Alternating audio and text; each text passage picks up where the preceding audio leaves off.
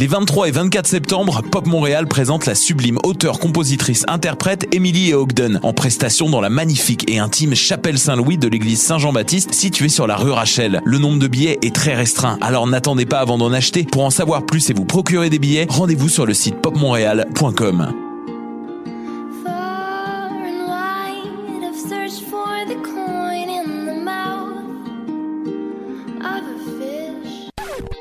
Maudit que je m'endors. Je pense que j'ai besoin d'un café. Téléphone intelligent, dis-moi où est le Tim Horton le plus proche. Fuck le Tim Horton. Quoi? Va donc au Salonger à la place au Salonger. Le café est vraiment bon, tu vas l'apprécier. C'est pas juste un jus de boîte que tu bois en attendant qu'il soit l'heure de tomber dans le jean à cochon. Situé au niveau métro du pavillon Aquin, le Salonger, c'est la place pour te sustenter. Bonne nouvelle, Let's Eat Grandma figure au palmarès de choc.ca. Et devinez quoi? La formation donne son tout premier spectacle au Canada le 23 septembre au bar Le Ritz PDB. Précédez les tendances et assistez ici même dans le cadre du très cool festival Pop Montréal à la prestation de ce groupe dont tout le monde parlera sous peu. Pour obtenir des billets ou plus de renseignements, allez au popmontréal.com. Hey! Êtes-vous fan du groupe The Lumineers? Le 23 septembre, notre vedette locale Jesse McCormack jouera au Rialto Hall dans le cadre du lancement de son nouveau EP After the Glow, paru sur Secret City Records. Une prestation dont les billets s'envoleront très vite à coup sûr. Venez le voir avant qu'il ne se produise à guichet fermé au Festival de Jazz. Une chance unique de vivre l'expérience underground de Pop Montréal. Pour obtenir des billets et plus de renseignements, rendez-vous sur le site popmontréal.com.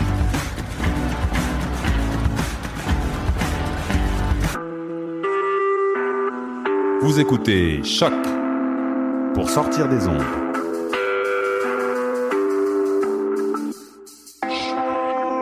Podcast, musique, découverte. Sur choc.ca. La musique au rendez-vous.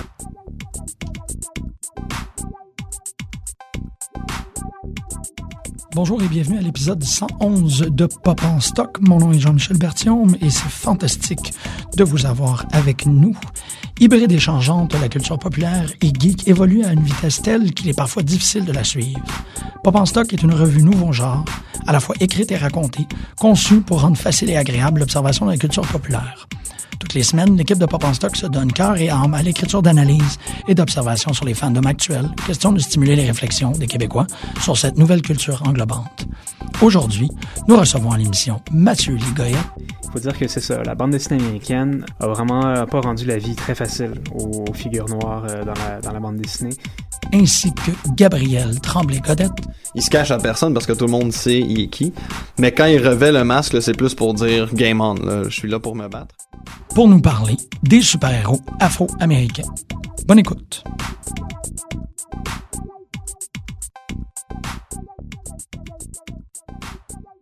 Bonjour Jean-Michel. Salut Mathieu, comment ça va? Ça va bien toi? Oui, oui, mais comme je te dis, je déborde d'enthousiasme. Parce que c'est vraiment le fun. C'est ça qui est agréable, c'est que euh, la structure de Pop en Stock étant une chose très particulière, on ne sait jamais euh, qui qu'on va avoir à l'émission, euh, un peu comme une boîte de chocolat dans un film de Robert Zemeckis. Les émissions à caractère super-héroïque, tu y es toujours. Toujours présent, toujours fidèle. Ouais, je sais, je sais. Ça me fait vraiment, plaisir. Ah, ça me fait plaisir à moi aussi. Euh, ben parce que c'est toujours exhaustif. Il y a toujours un travail très, euh, très précis qui est fait. Il y a toujours un travail très sensible, si je pourrais dire. Euh, on faut quand même le dire, comme ça a été dit dans plusieurs émissions euh, à caractère culturel. On n'est pas afro-américain. On va parler d'un regard très externe, surtout sur ces stéréotypes-là, qui sont on n'y échappe pas là, quand on fait de la- de l'étude de la culture super-héroïque. On est dans l'archétype, on est dans le stéréotype. Mais euh, il faut le dire que s'il y a des gens qui veulent euh, réagir ou participer aussi, vous voyez des omissions euh, évidentes à l'émission, on vous en prie, là, c'est vraiment une conversation. C'est juste que moi, personnellement, en tant que caucasien, je suis comme, je veux mettre ça au clair. Oui, tout à fait. C'est important. Je veux pas dire bien fait parce que bon, ça dépend du créateur. Il y a pas toujours, ça, ça va de même aussi avec les super-héroïnes. C'est pas tout Wonder Woman qui est euh, un exemple vaillant de féminisme. Puis c'est aussi essentiellement la même chose avec ces personnages-là, mais disons qu'ils essayent. J'ai toujours cette impression-là, je laisse toujours la chance au coureur. Quand vient le temps de faire des illustrations de personnages afro-américains, tu te dis, bon, oui, il faut qu'il fonctionne avec cette grille-là. Voyons voir où la grille elle a fonctionné, voyons voir où la grille elle a causé des problèmes, où elle a créé des tensions, des frictions, des Ouais, puis, en, incertitudes. puis en quoi, par moment, il peut finir par euh, transcender le stéréotype euh, qui, euh, qui, se posait, qui se posait, en fait, le, définir, puis qui, en quelque sorte, le fonder.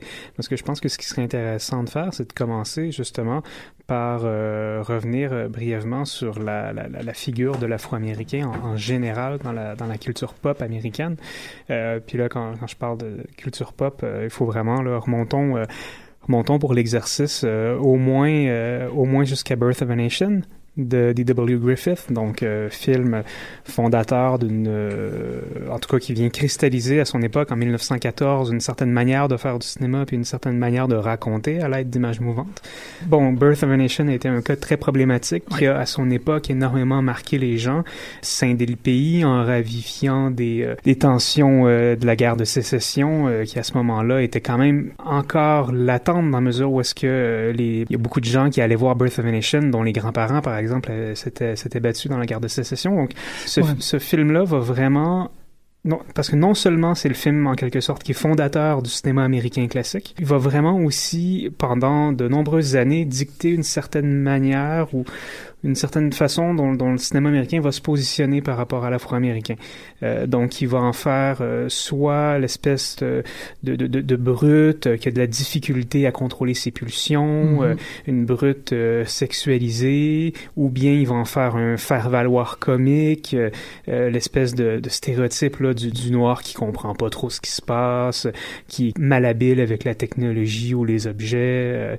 donc, il, il va vraiment concentrer euh, l'afro-américain dans, euh, il, il va- pas du tout, par exemple, en faire une figure de martyr, ce qui aurait très bien pu naître, et étant donné l'historique de l'esclavage euh, que, les, que les Afro-Américains ont, ont vécu durant des, des- des siècles aux États-Unis. Non, ils, ils, ils vont, ils vont vraiment essayer de s'en servir comme, euh, puis au fil des films, le, le- le cristalliser dans un archétype. Puis preuve en est, le premier film parlant de jazz singer, euh, Al Jolson, pianiste jazz à l'époque, est blanc, puis en fait on va lui faire un blackface Ouais. pour qu'il pour qu'il joue un noir. Le, le, le, le noir à l'époque n'est pas du tout capable en fait d'avoir euh, un rôle de, de noblesse, d'incarner quelque chose de l'ordre de l'idéal.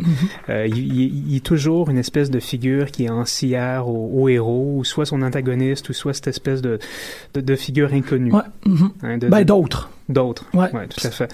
Ça va changer. Ça va changer. Le, le- le cinéma va beaucoup aider à, à ça. À partir de la fin, milieu de les- des années 50, euh, puis à travers toutes les années 60, euh, Sidney Poitier, notamment, va, à travers plusieurs films, euh, dont, dont quelques-uns excellents, si euh, jamais des curieux, je vous conseillerais vivement de voir euh, The Defiant Ones de Stanley Kramer avec euh, Sidney Poitier puis Tony Curtis. Ouais, vraiment un chef-d'œuvre des années 50 où, en fait, un prisonnier blanc est enchaîné euh, à la cheville à un prisonnier noir. Le blanc est raciste, puis les deux, ils doivent se démerder puis travailler ensemble pour s'échapper. Ah. C'est génial, absolument génial, c'est un film de 58.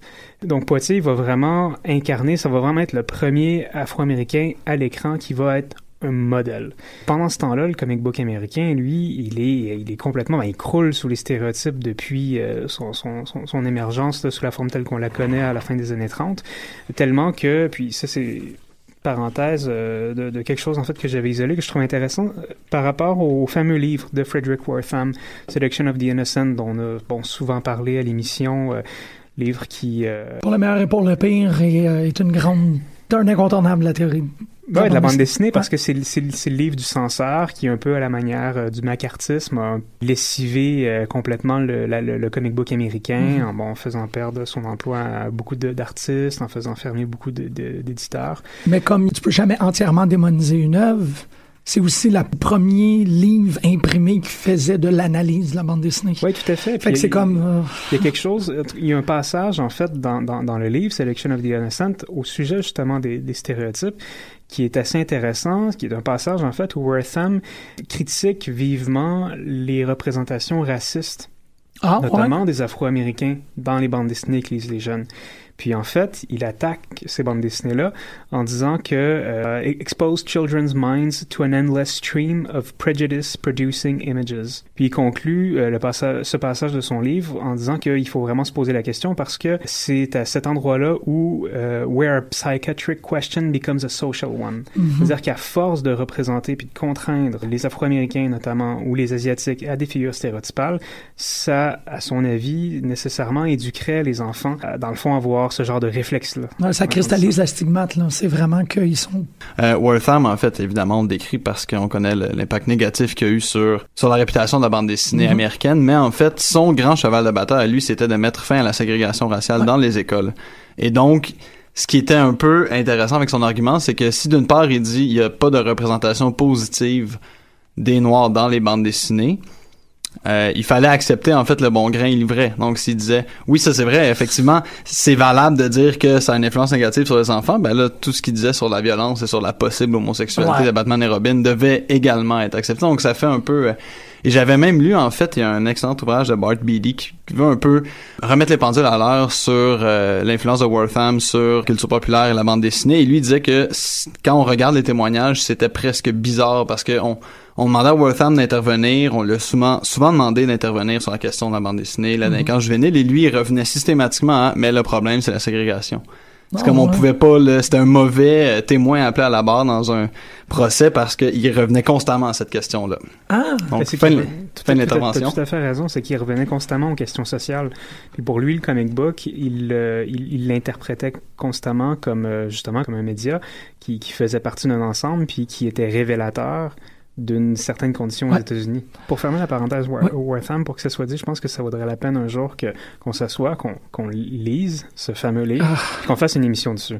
Je, je dois dire effectivement que j'en ai lu seulement certains passages. Je crois qu'il y a beaucoup de gens qui sont dans ma situation. Je l'ai vu une seule fois dans une librairie en Australie, euh, mais c'était dans une pièce. Là, c'est, je m'excuse pour la note personnelle, mais euh, c'était dans une pièce où en fait il y avait. J'ai vu par la suite qu'il y avait un post-it sur la porte disant les livres du propriétaire seulement ne pas euh, ne pas rentrer. Et il y avait une incroyable sélection d'ouvrages théoriques sur la bande dessinée américaine. Je veux dire, t'es assigné, tu t'attends pas à ça.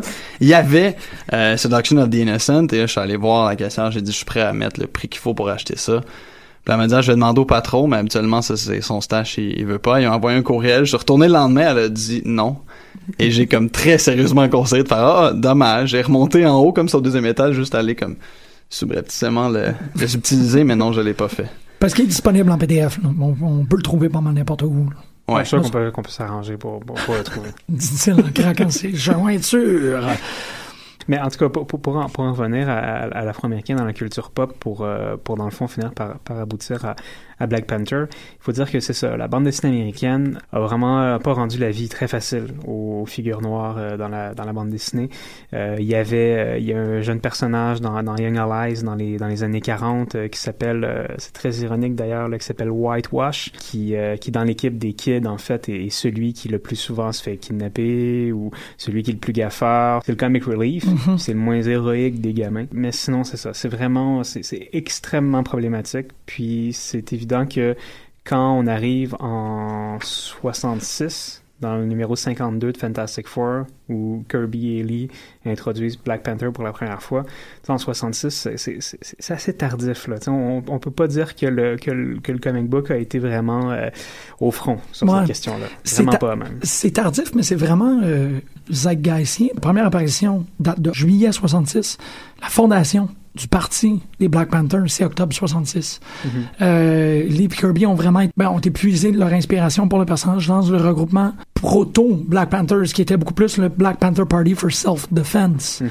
Puis ça, j'ai trouvé ça quand même incroyable qu'ils ont si rapidement ramassé la balle au bon. Là. Oui, c'est sûr. Ben, c'était vraiment, tu sais, euh, à à cette époque-là, Lee, euh, Lee et Kirby fonctionnaient beaucoup en, en lisant, euh, en lisant les, des coupeurs de journaux. Ils s'inspiraient constamment du quotidien, puis, euh, puis ils fonctionnaient beaucoup là-dessus, en fait, pour s'alimenter, euh, notamment parce ils étaient pris euh, dans une espèce de, de, de, de rush créatif euh, qui faisait que, bon, c'est ça, Kirby, il fallait qu'il qu'il dessine et écrive en grande partie, il faut, faut, faut le rappeler, à peu près un comic book par semaine, puis il le fait pendant... pff, une bonne, euh, pendant un bon 20 ans, là, la, la fin des années 50 jusqu'au milieu des années 70, fin des années 70. Donc Black Panther, à l'époque, c'est c'est comme toutes les autres créations, en fait, des Fantastic Four, comme Galactus, comme Silver Surfer, comme les Newmans, une espèce de truc qui est comme, bon, OK, là, il faut faire un comic book cette semaine, sur quoi ça porte. Euh, Fouine essaie de trouver des affaires, des références visuelles, des machins, des trucs, on les amalgame ensemble, on fait un comic. On dit pratiquement du premier, de la première tentative, ils ont réussi à faire un personnage qui est extraordinaire. Ben, tout à fait. Puis ça, c'est vraiment parce que, euh, et ça, je crois qu'on le doit beaucoup euh, à Kirby dans la mesure où est-ce que quand on regarde la carrière de Kirby, quand Kirby s'intéresse à représenter l'autre, à représenter l'inconnu, l'étrange, il est, il est incapable de se replier sur les racines pulp de la bande dessinée américaine. Lui, il regarde toujours vers un, ben, vers un horizon cosmique, vers quelque chose qui est beaucoup plus de l'ordre de la science-fiction. Et étant donné qu'il avait une, euh, une grande liberté créative chez Marvel, et, et c'est ce qui a probablement fait un tel essor euh, chez Marvel dans ces années-là, il, euh, c'est ça, il, il essaie toujours de, de se dépasser Mhm. au niveau des, des, des, des, des- des idées ou des concepts qu'il essaie de représenter. Puis, tu sais, c'est quand même ahurissant que Black Panther, justement, arrive, euh, tu sais, il arrive trois, euh, trois, quatre numéros après la première apparition de Galactus et de Silver Surfer. Ces choses-là se passent Ouais. dans un laps de temps extrêmement rapproché, où justement, bon, on regarde de plus en plus vers la Lune. euh, Il y, a- il y a une espèce de, tu sais, la, la- la nouvelle frontière, c'est celle de l'espace. Il y a- il y, a une espèce de- d'engouement qui, qui reste chez Kirby puis qu'il cultive depuis son enfance, parce que c'est quelqu'un qui, dès les, dès les années 30, en étant gamin, allait au cinéma euh, dévorer des récits de science-fiction ou, ou des récits fantastiques comme Frankenstein, Things euh, That Will Come, le, Ah, ok. le- le film adapté des G.G. Wells. Puis c'est ça, c'est quelqu'un qui va constamment euh, être tourné vers la science-fiction. Fait c'est sûr que là, quand ils introduisent Black Panther, puis qu'on finit par arriver à Wakanda, c'est évident pour Kirby qui on va pas faire face à une espèce de, de royaume euh, de, de, de jungle qui serait tiré d'une bande dessinée de Tarzan euh, ou c'est d'un autre univers à la Edgar Rice Burroughs Oui. avec euh, des, des vieilles ruines puis des trucs. C'est sûr qu'il y aura toujours cette espèce d'aspect relique, chasseur de trésors, machin, euh, qui va intéresser Kirby quand il va dessiner Black Panther, particulièrement quand il va reprendre le personnage à la fin des années 70. Mais ces mystères-là sont jamais tournés vers, euh, vers l'histoire, c'est-à-dire vers une relique, euh, je sais pas moi, espagnole du 16e siècle, mais va vraiment tout le temps s'axer sur une quête de l'inconnu. Euh, une grenouille, par exemple, cosmique, euh, qui va permettre de voyager dans le temps, puis de faire venir un homme de la sixième ère de l'espèce humaine Ouais. qui vient d'il y a euh, de, de 6 millions d'années dans le futur. Donc, il, comme ça, il, il utilise en fait les, les, les les paramètres classiques du, euh, on pourrait dire, du, du, récit de jungle, pour, euh, pour le dire rapidement. Puis sert de ça pour ouvrir vers des mystères qui sont vraiment des mystères kirbiens. Tu sais, rapidement, pour les auditeurs qui seraient peut-être pas familiers avec le personnage de Black Panther, Black Panther est un guerrier roi, dans la tradition des Warrior Kings, euh, de cette cité qui s'appelle Wakanda. Euh, Wakanda est un paradis technologique, un espèce de, de Gods of Eden, Comme Atlan- l'Atlantide. comme Atlantide, exactement, le continent de Mu, et ainsi de suite. C'est une cité isolée. C'est une communauté qui n'a pas liaison avec le monde externe, qui repose sur une richesse, ou moins, du moins repose sur un minéraux extrêmement rare dans l'univers de Marvel, qui s'appelle le vibranium. Rapidement, le vibranium est un des, euh, un des métaux utilisés pour la construction du bouclier de Captain America. C'est un métaux qui absorbe toute forme de vibration. Et ça explique pourquoi un personnage ultra puissant comme Hulk peut frapper sur Captain America et si Captain America se protège avec son bouclier, il ne recevra aucun choc. Wakanda est construite sur la- le seul En fait, c'est un météore de vibranium qui Ah, c'est un météore. s'est craché. euh, Et eux autres, ils ont pu construire leur cité paradisiaque, utopique, euh, technologique autour de ça, et limiter les dégâts en créant des, des, frontières extrêmement solides. Ça fait que le personnage, c'est là où c'est intéressant, parce que là, avant d'avoir des personnages qui étaient des civils, on arrive tout de suite avec un roi. On arrive tout de suite avec quelqu'un qui est pas juste en train de sauver des euh, citoyens communs. On a immédiatement le double comme la double responsabilité. C'est pas un personnage qui a euh, des problèmes simples. C'est un personnage qui doit à la fois combattre et aussi gérer. Et aussi, bon, la structure de Wakanda, la structure politique fait en sorte que tu peux être vaincu à tout moment ben, et, et perdre le trône. Ça doit devenir épuisant quand même. Ben, Si, si ça peut être à tout moment, tu sais, il doit y avoir comme une liste d'attente. hein. Mais en même temps, c'est ce qui fait la noblesse du personnage. C'est qu'il y en a quelques-uns qui décident de comme get at the king, mais pas tant que ça. Parce qu'on le sait que T'Challa, when you come at the king, you better... You best not miss. Exactement, merci beaucoup. Euh, c'est un peu ça là, qui se passe avec Black Panther. Beaucoup de lettres de noblesse. C'est ça, c'est un personnage excessivement noble. Dans le code génétique du personnage, il doit avoir une, une stature, un- une, une- une prestance. Il est très, très, très royal, même jusqu'à l'interprétation que Chadwick Boseman en fait dans Captain America 3 Civil War. Il rentre, je veux dire, on, on- on- il nous le présente comme le fils de, du, du- du- du roi de Wakanda, mais il, y a- il se comporte déjà, il y a déjà la, la, la- La prestance. ouais, de- de- d'un roi. Ce ce qui, ce qui est aussi, euh, ce, qui, ce qui amène en- aussi son, son lot de problèmes, euh, si je peux dire, parce que entre Black Panther euh, de Falcon, qui est à l'époque l'adjuvant de Captain America, puis Luke Cage, on fait face à trois personnages qui, contrairement au reste de l'univers Marvel, on dirait parce qu'ils sont noirs, sont un peu, se font un peu interdire des choses comme l'humour. Ils sont, ils sont vraiment, euh, vraiment enclavés dans un espèce de rôle qui est, qui est extrêmement stéréotypal, euh, dans la mesure où est-ce que dans le cas de Black Panther, bon, c'est l'héritier, il doit gérer son royaume. Luke Cage, c'est le type qui se bat contre les pimps. Mhm. Euh, puis Falcon, c'est le type qui des fois se fait rabouer par sa blonde euh, ou qui est comme l'adjuvant un peu toujours dans l'ombre de Captain America, euh, puis qui, qui manque un peu beaucoup de personnalité même à l'époque.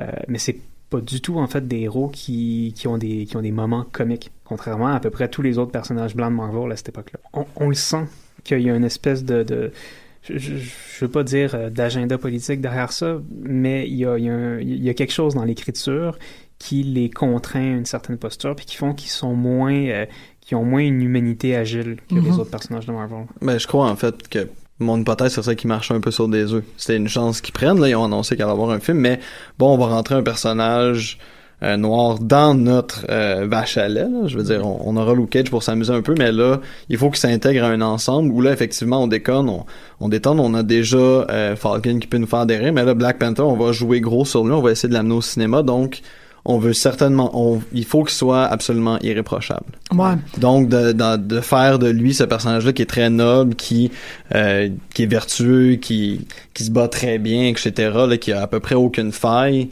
Pour eux, c'est peut-être manière de dire on veut absolument pas se mettre personne à dos. Non, ça, ça, c'est c'est sûr, je suis bien d'accord avec toi. Ça prouve aussi à quel point, euh, dans, dans, dans ces mouvements industriels, c'est très rare qu'on confie le coup d'envoi à des Afro-Américains. Ouais. Euh, tu sais, les, les, les Luke Cage, les Black Panther des années 70, ils sont pas dessinés, ils sont pas écrits par des Afro-Américains. Ils sont écrits par des Blancs. De la même manière que le Black Exploitation à cette époque-là, qui commence en, en, en 71 avec Sweet Sweet... euh, Sweet Sweet Badass, ouais. c'est ça. Euh, puis qui s'étend à peu près grosso modo jusqu'à 75-76, comprend euh, quelque chose comme un corpus de 200 films. Sur ces 200 films-là, il y en a plus de 80% qui sont réalisés par des Blancs et produits par des Blancs, puis écrits par des Blancs. Mhm. Quand- tandis que là, quand, après ça, si on a affaire à des, des, euh, des, euh, des, des- des scénaristes, euh, des scénaristes noirs, comme par exemple Christopher Priest, euh, qui fait Black Panther là, fin des années 90, début 2000, là, pendant peut-être une cinquantaine de numéros, si ma mémoire est bonne. Mais tout de suite, on est dans une écriture qui est beaucoup moins décomplexée. Il est pas, il est pas en train d'avoir à prouver quoi que ce soit. Il fait juste écrire un personnage qui se donne être Black Panther, puis il essaie de rentrer dans le mythos, puis de faire quelque chose d'intéressant avec. Ouais, ouais, ben Hudlin aussi, c'est la même chose. C'est pour Mhm. ça que j'aime beaucoup, beaucoup la run de Reginald Hudlin puis de Romita Jr. Euh, mais c'est drôle parce que Panther est vraiment une exception. Quand on y pense, les deux autres grands personnages afro-américains, Luke Cage et Falcon. Falcon, Chez Marvel. ouais. ouais, chez Marvel, chez DC, on a John Stewart, qui est le Mhm. Green Lantern soldat. Mhm. Faut pas oublier leur fonction principale parce que Falcon est un soldat, John Stewart est un soldat. Et euh, Luke Cage et John Henry Irons, Steel, c'est deux défenseurs du ghetto.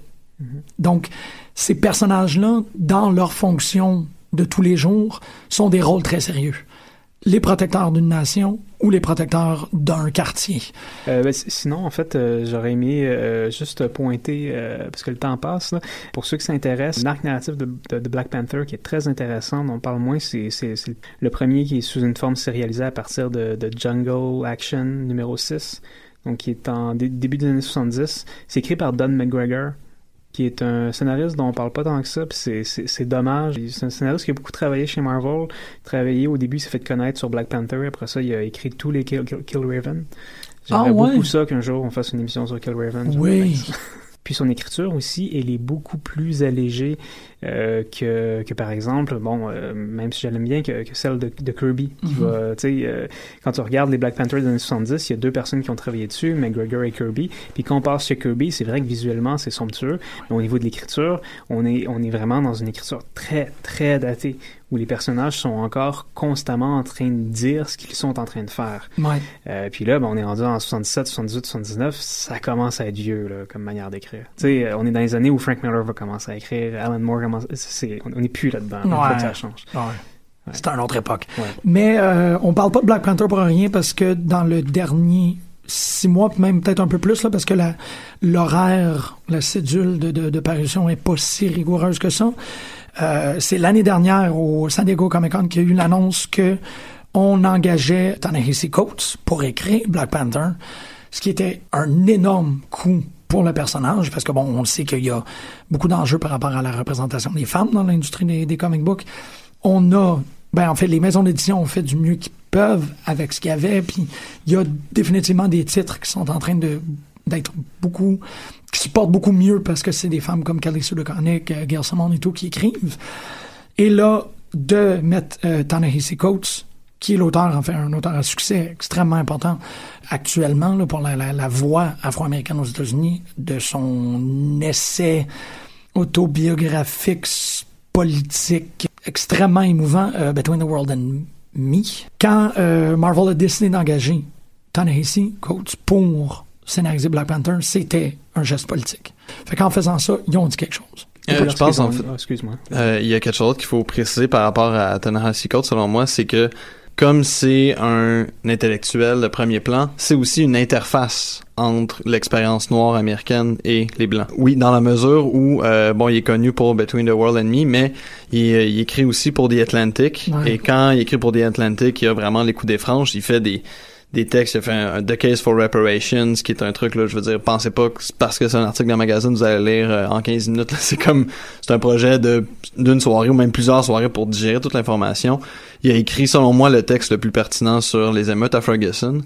Donc, Ta-Nehisi Coates, c'est à la fois quelqu'un qui est extrêmement articulé pour décrire l'expérience des Noirs, mais c'est quelqu'un qui va aussi c'est un point de contact justement avec Ouais. euh, dans une Amérique qui est encore en train, euh, même en 2016, qui est assez ségrégée, où il n'y a pas beaucoup de nécessairement de dialogue entre les, les, les blancs et les noirs, ou du moins que les blancs osent pas nécessairement aller parler aux noirs. Ben là, il y a un noir qui prend la parole et qui le fait dans un médium qui peut bien se prêter justement à ce que les blancs puissent se pencher et écouter et être attentifs. C'est vrai. Donc, il y a cette question-là de oui, euh, il est un porte-parole de de la cause noire, mais c'est aussi une des personnes on se dit, ben, si je veux avoir une idée de ce qu'est l'expérience noire, il va, me- il va me la donner. C'est bien dit, puis ça cause quelques frictions par rapport au, au, au comic book super-héroïque. C'est pas le titre le plus populaire. Il y a une très bonne réception critique parce que les gens, je pense, reconnaissent le travail qui est en train d'être fait, mais c'est son premier comic book. Ça paraît qu'il commence. Oui. Et ben, en fait, ce qui est d'autant plus intéressant parce que pour, en préparation de l'émission, je l'ai acheté. Je, je dois avouer d'ailleurs sans embâche que je n'étais pas un lecteur de Black Panther. Je sais pas si je le serais de, si je, Ouais. si j'allais le devenir, mais quand j'ai appris que Ta-Nehisi Coates allait écrire un truc de bande dessinée, je suis comme ça va être épouvantable au début comment il va pas être capable de gérer le média en termes d'écriture, mais je suis absolument intéressé à voir ce que ce type-là va faire sur le personnage, sur les questions politiques, etc. Et en, en prenant le avant même de commencer à lire, ce que j'ai remarqué, c'est que les blurbs, les espèces de tu sais, petites critiques là, c'est euh, The AV Club qui eux peuvent en faire, mais Vox.com. Donc, tu sais, tu dis ouais, je suis pas sûr que vous faites souvent des commentaires sur tu sais, le dernier numéro de telle série. Là, c'est vraiment, je pense qu'on est en train de vraiment essayer, on on modifie un peu le lectorat. Ouais. Si je peux me permettre d'ailleurs, je suis allé l'acheter dans un euh, dans un magasin de bande dessinée Studio 9 où j'ai demandé euh, au vendeur bon mais comment ça se passe cette série là tout ça il m'a dit mes gros acheteurs de bande dessin- de, de, de, de comic books qui, qui suivent des séries qui viennent les acheter à chaque semaine ont arrêté après quelques numéros de suivre Black Ah ouais. Panther parce qu'on dit là ça lui ce qu'il fait c'est ça ça pas rapport ça change complètement mais euh, il y a des gens qui viennent strictement pour celui-là. Donc vraiment, en fait, l'effet qu'on aurait pu anticiper de il va s'aliéner un public qui est vraiment intéressé par le- la bande dessinée de super-héros, peut réduire d'une certaine manière, mais aller chercher des gens qui voudraient pas euh, être vu en public dans un magasin de bande dessinée, là, qui peuvent aller le faire sous un couvert de respectabilité en disant, ah, ben, c'est un assez cool, ça fait que je peux quand même aller Ouais. en lire. Là, ça va être intéressant. On voit que Marvel a fait, fait le travail important que tu crois. reconnu. Ouais. Oui, exactement. Puis, et je pense aussi qu'en fait, là, en le lisant, puis en ayant droit à seulement quelques lignes, euh, à peine, là, deux paragraphes de Previously on Black Panther, moi, quand j'ai lu le premier numéro, j'étais comme, mais qu'est-ce qui se passe? Où suis-je? Euh, Où suis-je? Donc, j'étais, je crois ça quand même que c'était euh, peut-être une concession, j'imagine que, que Coates a fait de dire, je veux pas trop ralentir l'action, revenir en arrière, je veux rembarquer là où les choses sont en train de se produire, les personnages, euh, je, je vais je vais assumer que les, que les lecteurs les connaissent déjà, je vais, ou sinon ils vont apprendre un peu c'est qui sur le tas. Il y a, ben c'est ça en fait, c'est tellement un auteur à la, à la plume abondante, Coates, que en lisant, je pouvais voir qu'il manquait d'espace. Tes dialogues, bon là, ils sont un peu euh, empoulés, mais ça peut toujours aller. Des fois, les personnages de bande dessinée parlent comme ça, mais là, il, tu sens que tu t'es toi-même un peu fait violence pour euh, te contenir. C'est vraiment important pour un auteur de bande dessinée. Le mot juste, le bon mot, la Eh, ouais. concision. le- Puis là, je pense qu'en ce moment, il y a comme il y a énormément de pièces qui bougent dans le récit. C'est ça, les, des factions politiques ont introduit à des personnages. Donc, avec un seul trade, moi, je suis comme, ouf, ça va très vite. Je suis pas certain de bien saisir, mais ce qui se dégage vers la fin, et là, alerte divulgateur. Vers- euh, il va avoir une question politique assez intéressante qui se pose pour le personnage. Et là, ça, je trouve que c'est intéressant parce que ça devient aussi la manière de comment peut-on bien régner sur une population qui est insatisfaite. Ouais. Donc là, il y a aussi, oui, on va parler de comment t'es un modèle pour ta société, mais comme, peux-tu être plus comme Obama ou qu'est-ce qu'Obama devrait faire? Il y a des questions comme ça qui sont Ouais. posées. C'est, disons, la, la perspective qui m'a apparu la plus euh, évidente à, ma à la lecture, alors que à la fin du trade, on a un peu, là, comme souvent, on a des espèces de petits goodies où on a des pages de croquis et on a une page de scénario où là, on voit en fait un peu comment travaille euh, Ta-Nehisi Coates. Et là, il dit, bon, euh, on va commencer avec des plans rapprochés, après ça, on zoom out et on veut une impression de panique. Et il est marqué, je veux que ça ressemble au euh, Boston Marathon Massacre.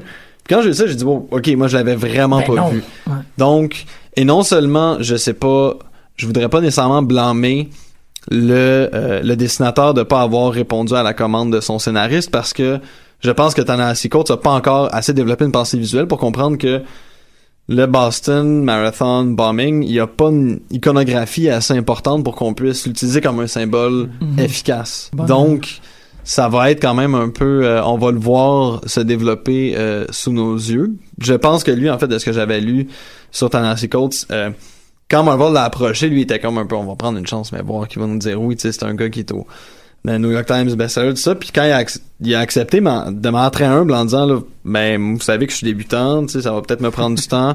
Et les retards de livraison s'expliquaient souvent par le fait qu'il était comme, j'ai pas encore fini de construire la carte. tu sais. Et pas juste une carte Ouais. mentale, c'est qu'il dessinait sur des schémas. Donc là, lui, il prend ça très au sérieux. Donc au moins, son attitude, disons, assez révérencieuse, augure Ouais. bien pour, pour Mhm. la suite. Là. Oui, parce que tu as raison, il a construit quelque chose. Je pense que c'est la carte la plus, là on parle en termes géographiques, la Mhm. carte la plus précise sur la région. On voit les, euh, parce que c'est tout à peu près des, des noms africains, mais pas tout à fait. Donc on change une lettre là pour essayer de faire un, un, pays euh, avoisinant.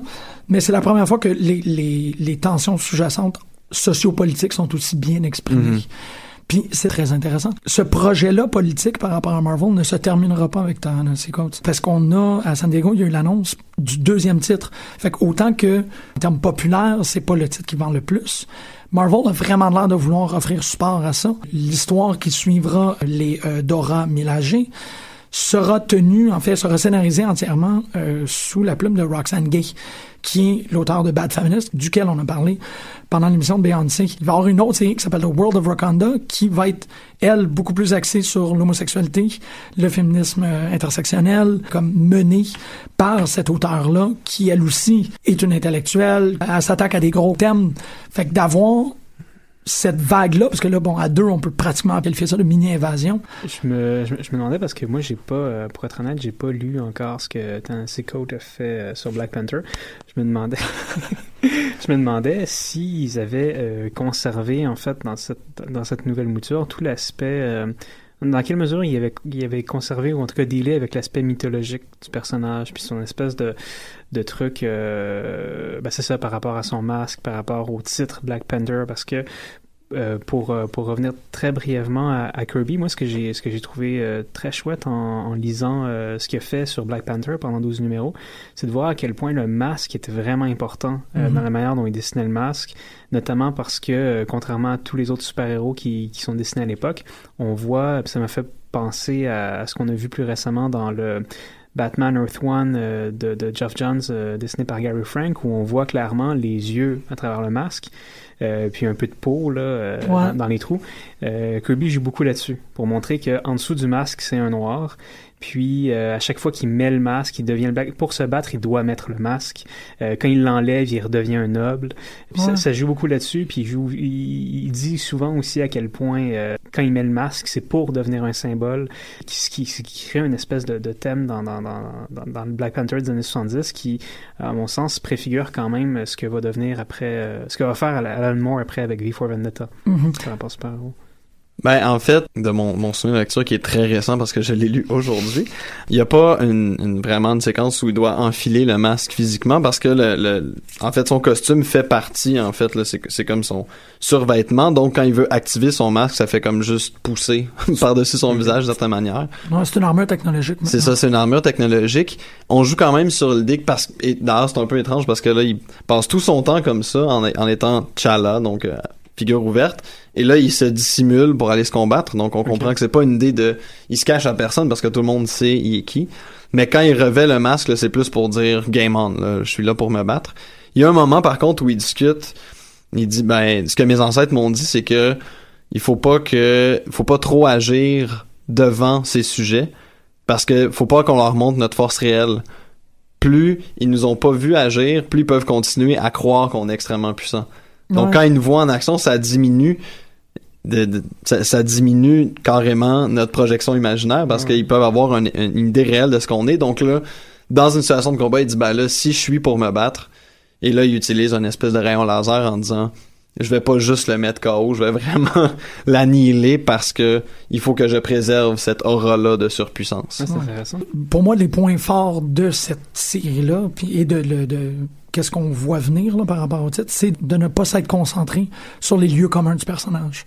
Parce que ces trucs-là, par rapport au masque, ces trucs-là de Heavy wears the Heavy is the head that wears the crown, c'est des tropes assez communes. Ouais, Ouais, on les a vus assez souvent avec Black Panther. qu'on a vu dans Civil War. Ouais, c'est comme- un peu euh, on le fait Black vite. Panther générique. euh. En fait, avec le, le, le temps qui reste, je vais vous parler d'un ouvrage. De toute façon, j'ai- j'en ai à peu près pour cinq minutes à discuter de ce curieux truc que j'avais trouvé une- un jour là dans un magasin m'en essai. Je suis ah, la couverture est belle. Maison d'édition Ad House Books. Je crois que j'avais lu un truc ou deux. Euh, deux, c'était assez... euh, ça a piqué ma curiosité. Finalement, c'est un, un truc qui s'appelle Aphrodisiac. Euh, donc, c'est un personnage euh, tout à fait euh, fictif, mais en fait qui euh, fait une espèce d'histoire parallèle de la bande dessinée de super-héros. Donc, je vais inviter en fait Mathieu à le feuilleter et à réagir en direct. Donc, ce qui est intéressant, c'est que donc le livre est vraiment produit pour, euh, le- le- disons, les qualités matérielles du livre visent à reproduire plusieurs étapes de l'histoire de la bande dessinée. Donc là, au début, on a vraiment des aplats de couleurs euh, assez terribles. On a des quadrichromies vraiment très violentes. Euh, on va essayer de mimer un peu le papier journal jauni entre les cases en arrière-plan. Et même les styles de dessin, là, je dois avouer que je peux pas vraiment repérer là, les citations graphiques, mais on sent vraiment qu'il y a plusieurs époques qui sont euh, Ouais. Ah, sont- hein, qui sont vraiment- célébrées. Ouais, il y a vraiment le, le dessinateur a une grande versatilité. Là, où- là qui est Non, et en fait, ça serait inscrit dans l'histoire de la bande dessinée de super-héros parce que le personnage, en fait, à chaque nouveau numéro, et c'est toujours des espèces de... C'est pas une histoire continue. euh, le livre doit faire à peu près 120 pages. Et c'est toujours des, des récits de 8 à 10 pages. Et à chaque fois, on comme crée une nouvelle genèse au personnage. Donc, et on reprend toujours le dé. Bon, des fois, en fait, c'est parce qu'il s'est fait piquer par quelque chose de radioactif. Il a été exposé Ah, à ouais. des rayons. Il a voulu se faire injecter pour devenir un super soldat. Donc là, il y a clairement des citations aux héros de Marvel. Mais euh, en fait, ce qui est assez et, et c'est là qu'en fait ça confronte à un peu des problèmes de, de, de préjugés raciaux, c'est que le personnage il a euh, sa grande ben, en plus d'être extrêmement puissant physiquement donc de pouvoir se défendre au corps à corps terrasser ses ennemis sa grande force c'est d'être absolument irrésistible pour les femmes blanches Ouais, c'est le, paradigme de Shaft. Ouais. Et son occupation, c'est d'être un proxénète. Ouais. Oh! Oh snap!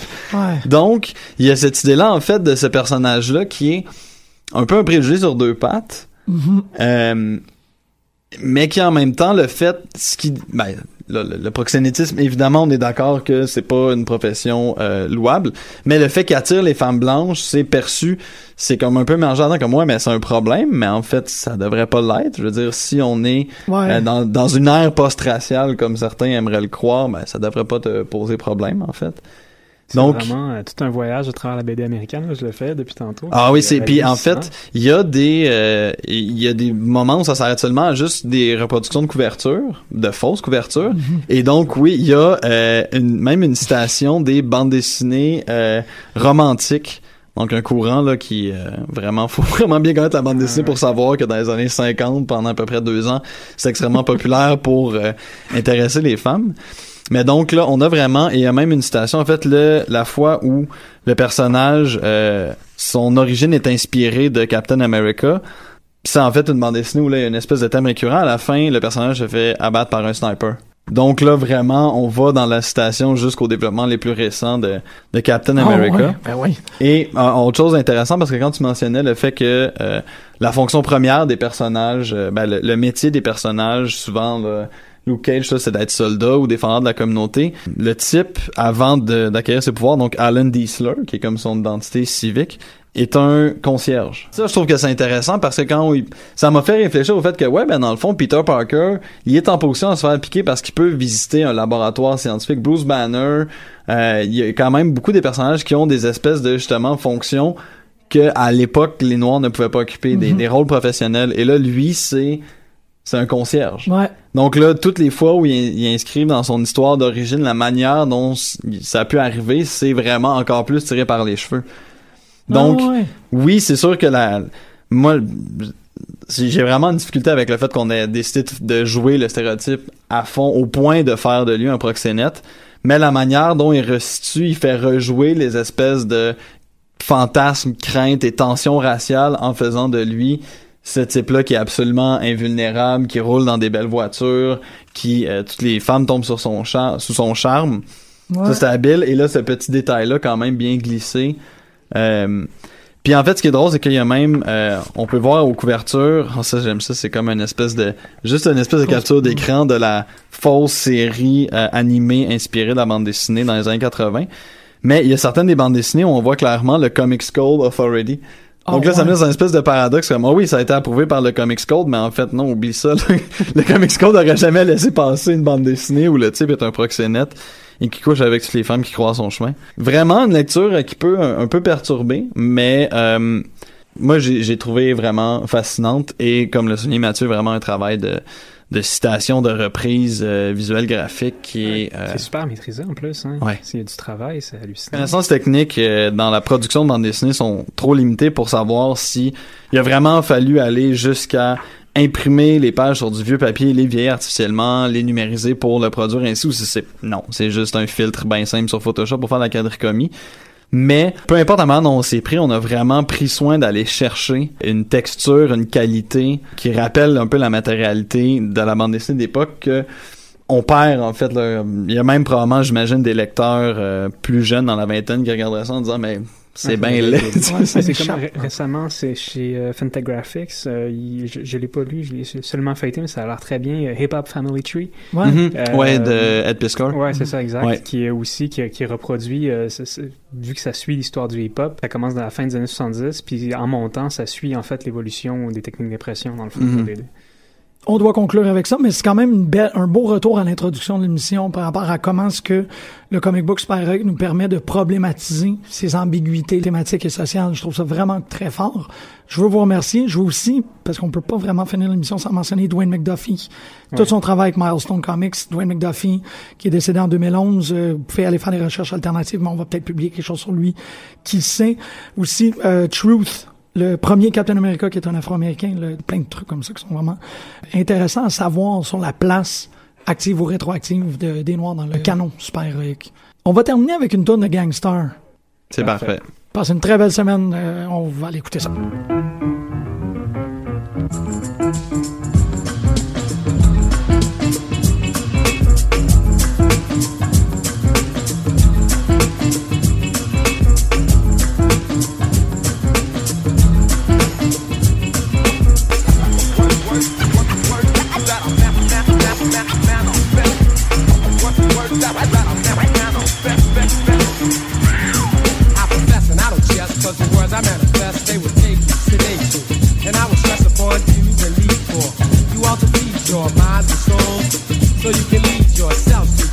Got a real objective here.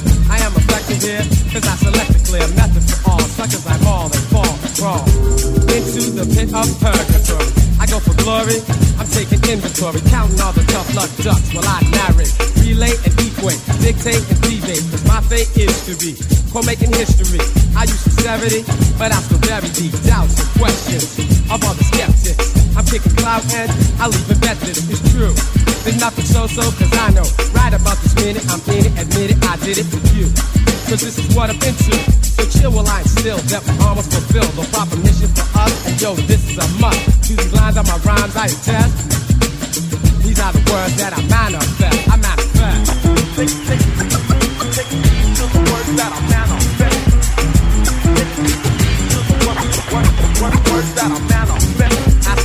take a rest for the words I manifest. They will scold you and mold you. While I impress upon you the fact that I use my tact out, rhyming for climbing, and chill while I attract that girl you're with. I got a sincere quality. I give her all of me, cause you're too small to be trying to rip. So let me uplift and shift my gift. Let's go to the fullest capacity. I got tenacity, because I have to be the brother who must live and give with much insight foresight to ignite, excite and delight. And you might gain from it, or feel pain from it, because I'm ultimate, and I'm about to let off. Knowledge, wisdom, understanding, truth with truth. So won't you throw a hand in the air? Put up a peace sign and please find it. Though we're feeling good, we should, we could, we would. Stop. Think for a moment, okay? And then sway while I convey that we must do away with all the stress and the strife. So God bless your life. Use kindness and never blindness. And you will find that this perspective is best. Check it out. These are the words that I manifest. I manifest. I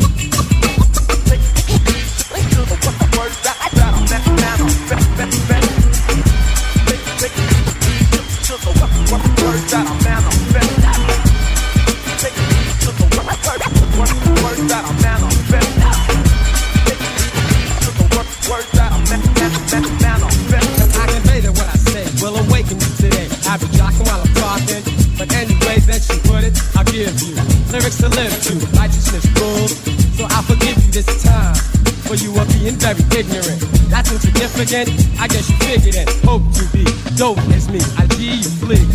Because the press is too much for you. I'm your professor.